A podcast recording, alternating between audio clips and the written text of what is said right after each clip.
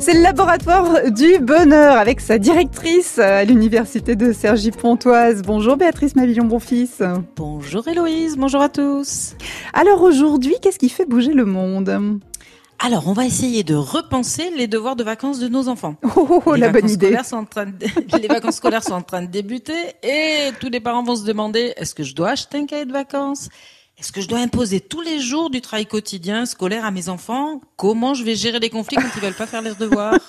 Là, vous allez répondre à la question que je me pose depuis une semaine. Donc, vraiment, on est dans le dur. Je pense que beaucoup de ceux qui nous écoutent se la posent également. Euh, voilà, de la maternelle à la fin du lycée, qu'est-ce qu'on doit faire, nous, les parents? Alors d'abord, première idée essentielle, les enfants apprennent non seulement dans les situations scolaires, mais aussi dans toutes les activités quotidiennes, ils apprennent tout le temps. Les chercheurs nomment cela l'apprentissage informel, celui qui est acquis dans toutes les activités quotidiennes, avec les copains, la famille ou même hmm. dans les loisirs. C'est un apprentissage non intentionnel car euh, nous ne sommes pas toujours conscients que nous apprenons. Donc les vacances, c'est le temps de l'apprentissage informel et du savoir-relation. Et le laboratoire Bonheur travaille justement sur ce savoir-relation. C'est quoi exactement le savoir-relation alors, c'est l'idée qu'on apprend par le plaisir, par la relation et non pas par la contrainte. Avant, on pensait qu'apprendre, c'était un processus strictement rationnel. Aujourd'hui, mmh. on sait que l'émotion, c'est le meilleur moyen d'apprendre. Et les vacances, ça constitue une autre façon de stimuler les enfants, afin qu'ils apprennent, euh, qu'ils puissent absorber des connaissances dont ils pourront peut-être un jour se servir à l'école. Pendant les vacances, on est libéré de tout le stress accumulé par euh, les obligations du travail, les obligations de l'école. C'est le temps de la relation que l'on doit concevoir comme un Et en tant que parent, alors concrètement, on fait quoi?